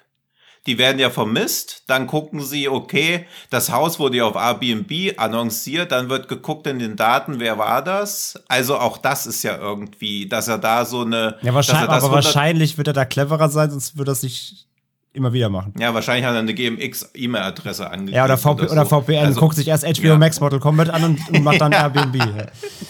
Ja. So. Also das ist eben müßig über da, über die technischen Hintergründe, wie das funktioniert und so, aber das Haus muss er ja auch irgendwo herhaben. Ja. Also, das ist halt alles so ein bisschen. Ja, ist halt irgendwie nicht durchdachter Film, wo man so, keine Ahnung. Also wie gesagt, das Plakat super, der Rest nicht. Gut. Ich mag die, ich mag die, ich mag das Plakat, ich mag die Prämisse und ich mag die Konsequenz, aber wie er es ausspielt, mag ich nicht so richtig. Ja. Wollen wir noch kurz über den deutschen Verleihtitel sprechen? Ach so, hau raus. Ja, war doch Tod im Ferienhaus, oder? Tod im Strandhaus, glaube ich. Tod, Tod im Strandhaus. Tod im Strandhaus. Oder Wo Tod im es auch Ferienhaus.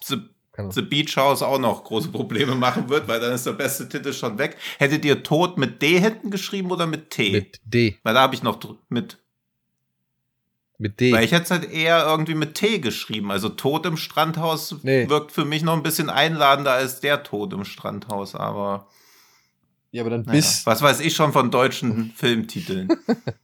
Ja, klingt halt auch wieder, weiß nicht, wie so, wie so ein Rosamunde Pilcher gediegener tv Also, also, also auf Blu-ray heißt er ja The Rental. Also das ist auf jeden Fall Ah, ja. nicht der, nicht der Immerhin. offizielle DVD-Titel, das scheint dann nur der, der, weiß ich nicht, vielleicht der Free-TV-Titel zu sein, damit eben genau die Rosamunde Pilche Zielgruppe im ZDF vielleicht abgeholt wird. Ja. Dann. Ja, und uns niemand irgendwie aus unserem Verwandtenkreis über 50 sagt, ob wir schon mal Rental gesehen haben. Morgens Aronal, abends Dental. Ja. Ja, ja, eben wegen Dental halt, ja, ja, ja. und dann Rental. Ja. Mittag, mit Mittags Rental. Ja. Also, falls Ja. ihr euch diesen Film noch nach äh, dieser vernichtenden Kritik hier anschauen wollt. Ah, Vernicht die Kritik nur von Tino Hahn, wenn ich bitten darf. ja, okay, dann. Nee, ich finde ihn auch frustrierend. Also, das waren halt vier Alternativen, wie sich die Handlung hätte entwickeln können. Dann kommt jemand mit dem Hammer und haut Leute tot. Ja. Wenn das irgendwie eure Vorstellung von einem schönen Rental-Movie ist, dann gebt Übrigens, Euro übrigens Fun aus. Fact, worauf mich jemand auf Twitter aufmerksam machte. Der Film heißt Rental, man kann ihn aber digital nicht leihen. Finde ich ganz gut. Ah, okay, shit, dann ist ja mein Gag, den ich gerade Ja. gemacht habe, ja auch wieder komplett verpufft. Ja. ja. Ja. Man kann ihn nur kaufen. Also, falls euch jetzt nicht zu viele Details enthalten waren und ihr immer noch Lust habt auf diesen Film, dann wünschen wir euch viel Spaß. Er läuft am 10. Mai im ZDF und ist ansonsten ab dem 14. Mai auf DVD. Um 22.15 Uhr. Ja. Weil wir wurden ja darauf hingewiesen, dass wir noch mehr Infos zur Erhältlichkeit. 22.15 Uhr bis 23.40 Uhr. Genau. Und ansonsten Und- ist, Der Film geht auf DVD, auf Blu-ray aber 88 Minuten, im TV geht er 85. Ja, wahrscheinlich fehlt der also Abspann. falls ihr den Abspann braucht, holt euch noch vom Penderstorm die Blu-ray. die ist auf- Oder, oder, Sehr gut, die Überleitung. sehr gute Überleitung, Herr. Hahn, sehr gut. Oder guckt bei uns bei äh, Instagram, denn äh, ihr könnt bei uns nämlich zwei Copies von Rental nämlich gewinnen. Und diese beiden Copies sind auch übrigens sehr, sehr gut. Die sind sehr gut, ja. Nur die beiden. Da hat, Die da Tino Hahn als- nämlich, die da hat Tino die Hahn einen Recut nämlich gemacht, den Hahn-Cut, und der ist deutlich besser, ja. Nee, aber könnt ihr uns gewinnen, wenn jetzt die Folge erst in drei Jahren hört, schade, aber jeder, der jetzt aktuell gerade zuhört, äh, checkt mal Instagram aus und dann könnt ihr zwei Blu-Rays oder jeweils eine Blu-Ray gewinnen. der Directors Hahn. So. Ja. Und von, Alle, die am Gewinnspiel nicht mitmachen, haben automatisch 90 freie Minuten gewonnen. Gut, die können können wir jetzt aber, gesagt, ich habe ihn nur sich als frustrierend empfunden. Er sieht gut aus, die Schauspieler sind gut, ich fand's frustrierend. Ja. So. Ja, aber frustrierend ist ja auch besser als, ich weiß gar nicht. Ja, also was jedenfalls habe ich jetzt Ich weiß mehr gar nicht, drüber was ich zu empfunden erzählen. habe. Ja, eben. Ja, also ich habe mehr drüber zu erzählen als über viele andere 0815 Horrorfilme. Immerhin probiert da was, was für mich halt nicht funktioniert hat. So. Ja. gut. Womit wir vielleicht dann bei dem Film werden, wären, mit dem ihr eure Zeit füllen könnt, die ihr vielleicht durch The Rental gespart habt. Er geht noch ein bisschen länger, aber ich finde, sie sind, also jede Minute mehr ist es auch wert. Er heißt Mhm. A Hard Day von Kim Seong-hun aus dem Jahr, und jetzt kommt's, 2014. Ich habe den damals beim Fantasy Filmfest 2014 habe ich den gesehen. Und jetzt nach sechs, sieben Jahren ist er endlich da. Und in diesem, ja, Film geht es um einen Polizisten. Der ist auf dem Weg zur Beerdigung seiner Mutter. Und plötzlich kracht er mit seinem Auto gegen irgendwas. Er steigt aus, guckt nach und merkt, oh shit, das war ein Mann. Und weil er gerade ohnehin richtig viel Stress am Arsch hat, unter anderem privat, aber vor allem halt auch beruflich, denn er ist Polizist und gegen ihn läuft gerade eine interne Ermittlung, weshalb auch schon Ermittler in seinem Büro sind, um irgendwelche Schränke zu durchsuchen, weil ihm halt wirklich gerade echt der Kackstift geht, beschließt er, die Leiche in seinen Kofferraum zu packen und damit zur Leichenhalle zu fahren, in der seine Mutter liegt. Und das ist der Beginn von einer Menge Ärger für diesen korrupten Polizisten. Ich glaube, an dieser Stelle beende ich die Inhaltsangabe, obwohl man vielleicht noch sagen kann, dass es auf längst, längst die Geschichte noch längst nicht am Ende ist, denn es passiert immer noch mehr und ich hoffe, wir können das jetzt hier eigentlich alles besprechen, ohne zu viel zu verraten, weil es wäre meiner Ansicht nach schade. Hm. Glaubt ihr, wir kriegen das hin? Nicht, also, also nicht wie bei The Rental, meinst du? Ja, nicht, Nee. nicht, ja, genau. ich glaube eh, dass wir uns bei dem wirklich kurz fassen sollten, weil auch eine unbedingte Empfehlung von mir, Unbedingte von mir. weil ich den sehr gern mochte. Ich verstehe halt nicht, wie ich den beim Fantasy Filmfest übersehen konnte. Also keine Ahnung, ich habe ihn da jedenfalls nicht gesehen, aber 2014 wahrscheinlich auch wieder 30 Filme geschaut. Also ich habe ihn jetzt zum ersten Mal erst gesehen, stand schon ewig auf meiner Watchlist und ich bin halt sehr froh, dass er jetzt endlich auch mal offiziell in Deutschland erhältlich ist. Ja. Ein Wort, was ich vielleicht zur deutschen Synchro ablassen möchte. Ähm, ich war auch jetzt froh, den Film nochmal auf Deutsch sehen zu können. Ich, ich kannte den bisher nur mit Untertiteln. Und ich habe jetzt ein paar Details tatsächlich nochmal neu verstanden. Aber ich muss leider sagen, es kommt hier im weiteren Verlauf des Films, taucht nochmal so etwas, äh, taucht, taucht, taucht noch eine weitere Hauptfigur auf, sagen wir es mal so. Und die Stimme von ihm fand ich leider Ja. sehr unpassend. Das- nee, die ist nicht, die ist nicht geil. Nee. Die- also den, den doch größeren Kritikpunkt, den möchte ich hier mal äußern, weil das fand ich leider schade. Ich habe das halt, wie gesagt, im Original und jetzt auf Deutsch gesehen und im Vergleich zu Original ist das halt leider sehr, sehr schwach und sogar unpassend. Ja. Ja. Unpassend. Also ich fand wirklich. die, ich fand die, ich fand die Hauptfigur äh, geht in Ordnung und auch so seine Kollegen gehen, aber diese, diese eine Figur, die du meinst, nee.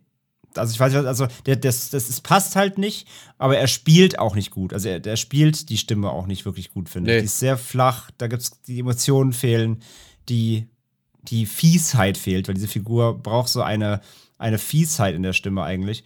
Und das, das, das geht überhaupt nicht. Das wirkt sehr platt leider. Die haben Ja. sie echt nicht gut gecastet. Also das ist, das ist wirklich der größte Negativpunkt, den ich an diesem, an dieser deutschen Veröffentlichung von A Hard Day habe. Ansonsten wiederhole ich einfach das, also kann ich einfach auch nur sagen, ich habe den 2014 auf dem Festival gesehen und ich weiß nicht, ich glaube, das war sogar so, so noch, wie es halt leider mal öfter üblich ist beim Fantasy Filmfest, am Ende des Tages, die am Ende des Tages Vorstellung.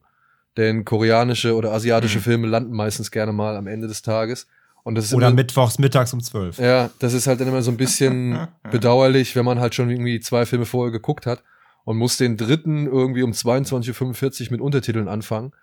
Aber, ey, der Film, der hat mich umgeblasen. Ich fand den so klasse. Der hätte für mich, und das dachte ich eigentlich, der hätte für mich auch komplett in diesem Leichenschauhaus, wo der Film zu Beginn spielt, Hm.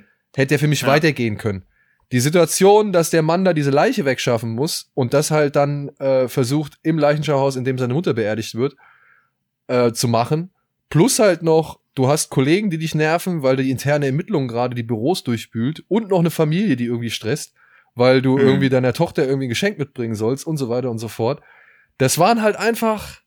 Und dann hast du halt den, den, den Hauptdarsteller, den äh, Lee Sun Kyun, den vielleicht jetzt doch einige mehrere Leute wahrgenommen haben aufgrund seiner Hauptrolle in Parasite. Da spielt er nämlich den Vater der reichen Familie. Ähm, Hm. du hast diesen Mann, der da zwischen allen Fronten irgendwie sitzt und schwitzt und ständig von einer Drucksituation in die nächste gerät, aber dann trotzdem immer noch jede andere Si- Situation, in der er dann mal Oberwasser hat, nutzt, um so richtig scheiße zu sein. Ja, ich, ich erinnere nur an die Verkehrskontrolle direkt zu Beginn. Ja. Ey, das ist so gut. Du, du weißt, ey, das ist Suspense. Das ist richtig schöne Suspense. Der Zuschauer weiß, im Kofferraum befindet sich eine Leiche. Dieses Auto gerät in eine Verkehrskontrolle. Und wir wissen bisher nicht viel über diesen Mann, außer dass er zur Beerdigung muss und dass er diesen Mann, den Mann da angefahren hat. Und ja, was sich daraus entspinnt, das ist so toll, meiner Mhm. Ansicht nach. Ich hab, Hm. und das, das geht ja dann nur so weiter. Und- ich wollte, ich wollte bei der Szene erst sauer werden aufgrund der, aufgrund der Dummheit von ihm, wie er sich verhält. Aber dann kommt ja der, der nächste Plotpunkt über ihn, dann bist du so, ah, und dann wird's halt voll clever und dann bist du, ah, okay, das ist halt Ja. so gut. Ja, finde eh, dass das die erste Dreiviertelstunde sehr clever macht, dass du immer ein bisschen weniger weißt, aber die Gesamtsituation kennst, dir aber ein Detail fehlt und du dir oft so denkst, pff, oh Gott, und dann kriegst du so langsam mit, was so der Plan sein könnte und denkst dir so, oh, das könnte ja wirklich hinhauen, aber es bleibt halt trotzdem verdammt spannend, plus, dass er ja auch nicht als unbedingt er wird ja nicht als sympathischer Charakter. Also jemand, der jemanden überfährt und in den Kofferraum steckt, ist ja per se erstmal unsympathisch. Das ist der Punkt, ja. So dass du dir auch erst denkst, ich will sehen, was da alles noch passiert, wie das weitergeht, bis du irgendwann dann halt aber auch mit der Hauptfigur mitfieberst. Also das muss ein Film ja auch erstmal schaffen, dass jemand, der eine Leiche verstecken will, also der einen Mord quasi vertuschen möchte. äh, vertu- vertuschen möchte, dass man trotzdem mit dieser Person mitfiebert. Auch das schafft das Drehbuch halt super, beziehungsweise auch die Schauspieler und die Inszenierung. Ja, vor allem Ja. aber, weil er halt auch schon direkt so zu Beginn auf relativ entspannte Mhm. Art und Weise genug emotionales Gegengewicht erhält, ne? Eben durch die Familie, die sich halt meldet und Stress macht oder eben halt die Beerdigungssituation und dann eben halt auch die Kollegen, von denen man halt auch merkt, okay, die sind jetzt auch nicht gerade irgendwie die allerweißesten Westen so und das, Ja. ey, und wirklich, ich hab dir gedacht, ich hab wirklich gedacht am Anfang, der Film handelt davon, wie er jetzt diese, diese Leiche in, in dieser Leichenschauhalle loswerden will und dann in ständig Mhm. neue Situationen stolpert. Und ich hätte es genossen. Ja. Ich hätte es wirklich schon Ja. genossen. Das Pacing, das war wirklich so cool. Und dann immer wieder diese humorvollen Momente dazwischen, die halt irgendwie Mhm. so, ja, gar nicht gerechtfertigt von seiner Seite aus sind, aber dann trotzdem gemacht werden. Und Ja. und das, was du eben gesagt hast, das finde ich, das kommt auch im weiteren Verlauf der Geschichte, denn wir sind hier nur nach der ersten Dreiviertelstunde am Anfang der Geschichte. Das ist das Krasse. Hm. Der Film Ja. hat bis zur 80. Minute immer noch irgendwie überraschende Wendungen oder Entwicklungen irgendwie zu bieten. Und ich fand auch das, was du gesagt hast, Tino, dieses, ja, scheiße, okay, da kommt er ja vielleicht doch raus aus der Nummer Mhm. so, ja. Das macht dieser Film so oft. Und dann Ja. bricht das aber in der nächsten Sekunde, merkst du dann, fuck, nee, okay, da gibt's doch irgendwie immer wieder noch eine Möglichkeit, dass man da drauf kommt und man Mhm. soll es dann halt einfach doch nicht machen. Es wäre vielleicht doch besser, Ja. es von vornherein so und so zu machen. Und das Mhm. fand ich auch so cool. ja. Ja, und Bloß, dass halt echt alle, alle Film auftauchenden Figuren sind auch echt smart. Also da ist niemand irgendwie begriffsstutzig oder sonst irgendwas, sodass er sich darauf verlassen kann, ach, die werden schon nicht raffen, sondern manchmal denkt man auch so, fuck, jetzt sind sie irgendwie ja noch schneller auf die und die Sache gekommen, als man eigentlich gedacht hätte. Wie kommt er denn da jetzt wieder raus? Ja. Ja, ja genau. Er hält, er hält halt weder den Zuschauer noch die Charaktere für dumm. Also er ist jetzt weder Ja. der, er ist weder so der, der, ähm, das Mastermind, der alle austricksen Hm. kann, aber weder, Ja. weder, aber die anderen, also es, das wechselt halt ab, das Spiel. Manchmal sind sie ihm voraus, manchmal ist er ihm voraus, aber dann, wie er sagt, man, aber dann immer kommt, auf je- du kannst damit äh, immer rechnen, dass doch mal eine Überraschung kommt, die dich komplett aus der Bahn wirft. Ja, ja, es Und das, sind halt alle so auf Augenhöhe. Also Ja. niemand ist dem anderen überlegen, so dass man halt immer merkt, okay, es ist wirklich situativ, wer jetzt hier irgendwie wieder einen Vorteil draus ziehen kann. ja, ja. Und dann halt wirklich, ne, also auch mit ein paar inszenatorischen Geilheiten kann ich einfach nur sagen. Mhm. Ja, es gibt irgendwann mal gibt's mal einen Telefonanruf auf einem Handy, auf dem man eigentlich gar nicht mehr hätte anrufen können. Und Mhm. darauf folgt eine Verfolgungsjagd zu Fuß, die dann irgendwie aus der Luftperspektive Ja. aus der Schräge aufgenommen wird und dann Ja. sich immer breiter zieht und die beiden Figuren sich immer weiter voneinander entfernen, aber trotzdem immer noch im Bild sind. Ey, Ja. so Mhm. geile Momente mittendrin. Ja. Ja, Das ist ein bisschen, als ob du irgendwie früher in, in, in GTA 1 auf dem, irgendwie man verfolgt, auf der Playstation oder so. ja, ja. Das ist so Oder richtig, bei das, Frog, Frogger. ja, genau. Das ist, so richtig, das ist aber richtig gut. Ja, fand ich auch. Das ist richtig gut. Also, Ja. Oder auch Szenen, wo man so denkt, das kann doch jetzt gar nicht sein. Also auch, wo nochmal ein Telefonat stattfindet und dann die Person, die angerufen hat, auf einmal den Raum betritt. Man denkt so, okay, das muss doch jetzt das Ende des Films schon sein. Und das ist aber auch in der ersten halben Stunde, man denkt so, what the fuck ist denn jetzt hier los? Also, wenn man wirklich von einem Film auch heutzutage noch vor Szenen gesetzt werden kann, wo man so denkt, okay, das habe ich noch so noch nicht gesehen. Ich weiß gar nicht, wie die Person da jetzt irgendwie rauskommen soll. Und es wird aber auch nicht komplett Hanebüchen aufgelöst, sondern man denkt so, ah, clever. Ja. Ja, also der Film hat halt deutlich seine Überraschungsmomente halt auf seiner Seite, ne? Weil er dich immer Ja. wieder echt packt mit so kleinen Twists, aber die, also die werden gar nicht so ausgespielt, sondern die passieren halt Ja. einfach so im, im, im, Play, im Pacing drin. Du bist aber immer wieder so, ah, mh, du- also staunst immer wieder. Und ähm, ich frage mich, ob der Film dann da auch beim Rewatch noch so ganz standhält, wenn man so doch dann wirklich die, die, die kleinen Feinheiten weiß. Ähm, aber auf jeden Fall trotzdem, es bleibt auch da, bleibt da sicherlich immer noch ein Ja. sauspannender Film einfach. Naja, ich hab den halt, Ja, weil ey, ich hab den halt vor. aber dieses, also er hat ja so Twists, aber eigentlich sind es halt eher Unberechenbarkeiten. Also es wird Ja, gar nicht ja, so genau. ein Twist aufgebaut, Nee, ich ja, dass man genau. so denkt, ja, okay, das konnte ich ja gar nicht wissen, dass der wieder der Vater von dem ist, die zusammen im Krieg gekämpft haben. So Twists sind Ja, halt nee, gar genau, es nicht ist drin, jetzt kein, es ist jetzt kein Saw 1, oh, die Leiche ist Ja. der Killer, so, nee, nee. Sondern das sind so Ja, kleine, dass die so kleine sich unberechenbar Stellknöpfe. verhalten. Genau, ja, Ja. Mhm. so Unberechenbarkeit, genau, das ist ein guter, gutes Ja. Punkt, ja. Ja, der Film, obwohl er halt, naja, obwohl er halt so auf Augenhöhe mit den Figuren und dem Zuschauer irgendwie agiert, erlaubt sich dann doch immer wieder den Moment des Zufalls auszuspielen. Da, ich meine, der ganze Film basiert auf einem Zufall, ne, dass eben Hm. äh, der Ja. Mann die Leiche, also den Mann da angefahren hat. Und ähm, das ist es ja halt. Und immer wieder diese Zufälle irgendwie zu nutzen, um halt, sage ich mal, seine Geschichte in eine neue Wendung zu bringen. Also es ist halt echt, Hm. ich, ich bin wirklich immer noch, und hier dann anknüpfen an das, was du eben gesagt hast, André. Ich habe den ja vor fünf Jahren vielleicht zum letzten Mal gesehen. Ja, Ja. Hm. Und für mich funktioniert er jetzt auch immer noch, weil mir jetzt Mhm. gerade erstmal Mhm. auffällt, wie geil gewisse Sachen eigentlich schon auf den Weg gebracht werden und wie dann halt auch die Struktur des Films ist, ja. Also wirklich, ich habe das jetzt nochmal ähm, mit, der, mit der Zeitleiste verfolgt. Bei Minute 80 oder so, da kommen erst nochmal Sachen irgendwie rum, die halt irgendwie wichtig sind zum Verständnis der ganzen Geschichte. Und da Mhm. bist du noch nicht am Ende, sondern hast noch eine halbe Stunde so, ja. ja.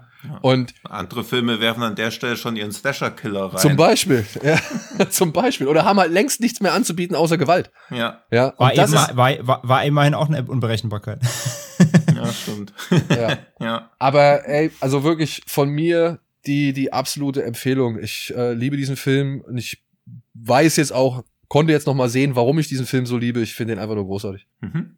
ja, gehe ich mit. Ebenfalls. Absolutes Brett, ja. Also wieder, wieder, wieder Paradebeispiel aus Südkorea, einfach, was die für, was die für tolle Bücher, Drehbücher schreiben, was die für inszenatorisch, was die drauf haben, wirklich. Ja. Ein Hm. Brett, ja. Ja. Und leider erst jetzt bei uns erhältlich. Aber Gott sei Ja, ist Dank, krass, sieben Jahre, ja. Gott sei Dank Ja. jetzt endlich bei uns erhältlich. Wenn der, also ich meine, den hätten sie schon zu Parasite rausbringen können. Ich meine, es ist wirklich der zweite Mhm. Hauptdarsteller aus Parasite, der Ja. hier der äh, Lee Sun Kyun. Ja, Ja. und dann kennt man auch noch die anderen Gesichter, den Yong Man Sik, den kennt man auch aus diversen anderen Filmen. Ja. Das ist sein äh, der der Kollege von von Lee, Jung, äh, Lee Sun Jung und äh, den hat man auch schon, weiß ich, Yellow Sea, Veteran, Rampant. Rampant, ja, genau. Ja, also den hat man in schon so vielen Filmen gesehen und den Regisseur, ja, um nur noch mal kurz die, sag ich mal, und das ist auch etwas, was wir schon hier bei Bada Binge zum Beispiel, da haben wir es halt echt zweimal besprochen, was wir da auch schon festgelegt haben, der Regisseur ist halt einfach ein großartiger Regisseur, der hat halt auch Kingdom gemacht, die, sag ich mal, mittelalterliche Untoten-Serie auf Netflix. Hm. Und ich weiß nicht, ob das deutsche Layout, was auf Amazon zu sehen ist, von der Blu-ray schon final ist, aber es ist halt wirklich verpasst, da nichts mit Parasite oder Kingdom draufzuschreiben. Da steht einfach A Hard Day, ein Film von Kim Seong-hun. Und das finde ich schon sau viel vorausgesetzt, dass man das irgendwo mit irgendwas einordnen kann. Ja, ja, Aber dafür ist eine Szene aus der 110. Minute des Films auf dem Cover. Das ist halt wieder, naja. nee, nee, nee, das ist schon ein bisschen vorher. Ah, ja, Ja? das ist schon ein bisschen vorher. Das, das ist so roundabout. Ja, aber, aber auch keinerlei repräsentante Szene, repräsentative Szene für den Nee, Film. gar nicht. Eigentlich gar nicht. Also das ist wieder ein bisschen schade, dass da dann so, ja, auch Potenzial verpufft. Aber trotzdem hoffe ich natürlich, dass er sich gut verkauft. Oder gut geliehen wird, oder keine Ahnung, ja. Also von uns Mhm. gibt's auf jeden Fall uneingeschränkte Empfehlung. Mhm. Nach Ja, der- definitiv. Ja. Gemischten Gefühlen. persönliches Also, also Genau. wie, Tino immer so, wie, wie Tino immer so schön sagt, ne, wenn, wenn ihr einen Film guckt ja. von den, von den heutigen, dann glaube ich, sind wir uns alle einig, dann auf jeden Fall HD, ja. Also das ist natürlich einfach von der, von der Masterclass, das ist ein eigenes Level schon wieder, ja. Ja, cool. Ja, das, ich, war- ich, damals, ne, da war man noch so, gerade auch beim Fantasy Filmfest, ja, immer, damals. ja, aber es ist sieben Jahre her. Aber Ja, so, ja, schon klar. da war für ja, mich ja. immer so, wenn, wenn jetzt auf dem Fantasy Filmfest so ein koreanischer Thriller läuft, ey, der muss einfach ein Mhm. Brett sein, so. Und damals, Ja, ja, das war schon immer, ja. und das ist halt das Schöne. Das ist auch wieder so ein Pluspunkt für Festivals, dass man halt dann doch eben hm. durch Festivals genau eben sowas entdeckt und jetzt halt Ja. auch empfehlen kann, endlich. Mhm. Ja. Ja. Kannst du denn noch in unserer liebgewonnenen Leider Rubrik nein. was empfehlen, Tino? Nee. Nein? Nee, weil wir da ja auch nur Perlen präsentieren wollen, ähnlich wie beim letzten Film im Podcast immer. Und diesmal gab es leider nur viel stumpfes Glas, was sich da mir untergejubelt hat. Also kein Gesichtsbücher des Todes heute leider. Na gut. Aber dann wenigstens die News, dass die Gesichter des Todes wiederkommen, haben wir gestern gelesen, ne? Das stimmt. Ja, toll. Ja. Ja. Von den Machern von ja. Cam, diesen Netflix Ach, äh, ja. Horrorfilm. Ja. Ja. Also ich glaube, sie nutzen es echt nur als Aufmacher, um auf dieses vermeintliche Found Footage einzugehen, weil wenn sie wirklich sowas wie äh, jetzt nicht, also, sowas wie Gesichter des Todes nochmal Remake machen, also ich glaube, das Nee, nee, machen sie da nicht. ist man froh, Das dass sowas genau wie Rotten.com oder so endgültig der Vergangenheit angehört, weil das war schon immer richtig. Ja, ge räudig. gehört's ja leider nicht. Es gibt immer noch solche Seiten. Ja, ne? eben, Also es das- gibt doch das- genug. Ja, aber sie sind nicht mehr so populär. Also früher hat es ja fast zum guten Ton gehört, einmal pro Woche von irgendjemandem einen Link zu Rotten.com Ja, geschickt zu stimmt, bekommen. ja. Man fragt sich immer, okay, was zur Hölle ist mit euch los? LiveLeak hat jetzt den Betrieb eingestellt, also es geht allmählich zurück. Ja. Nee, nee, das, das, das stimmt schon. Das machen sie ja auch nicht. Also d- kurz, das, das, die Story wird halt sein, es geht um so eine Cleanerin.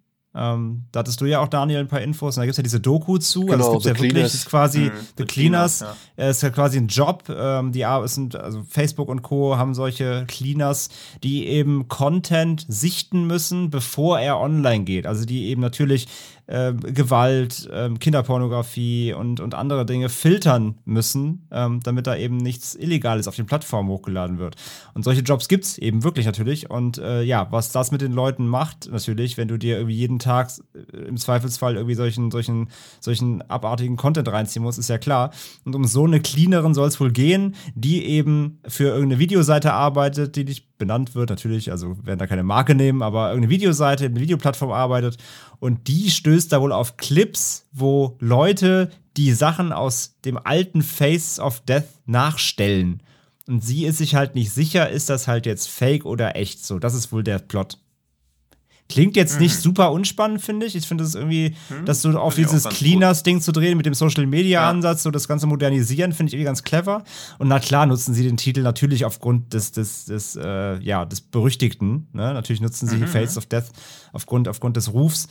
Ähm, aber ich bin da jetzt nicht mal erstmal primär nicht abgeneigt. So klingt jetzt nicht Aber- unspannend. So, mal gucken. Wird es, wie heißt diese Serie mit Jonathan Frakes, wo am Ende fragt, war oder nicht war? X-Factor. Wird es was für X-Factor mit Gore oder was? We- Weiß ich nicht. Also, wenn sie da wirklich auf diesen Job des Cleaners eingehen, das vielleicht echt auf dieses Social Media Ding, was, was, ne, was, was ziehen wir uns jeden Tag rein, so ein bisschen Gesellschaftskritik, wenn das so ein bisschen in die Richtung gehen wird, kann das ja ganz nett werden. Never, Hm. ever, never, ever wird es so. Das soll, wird eine Zurschaustellung von Gewalt, denn was anderes erwartet man bei Gesichter des Todes nicht. Und ich soll jetzt am Ende entscheiden, ob das gestaged und Trick war oder echt.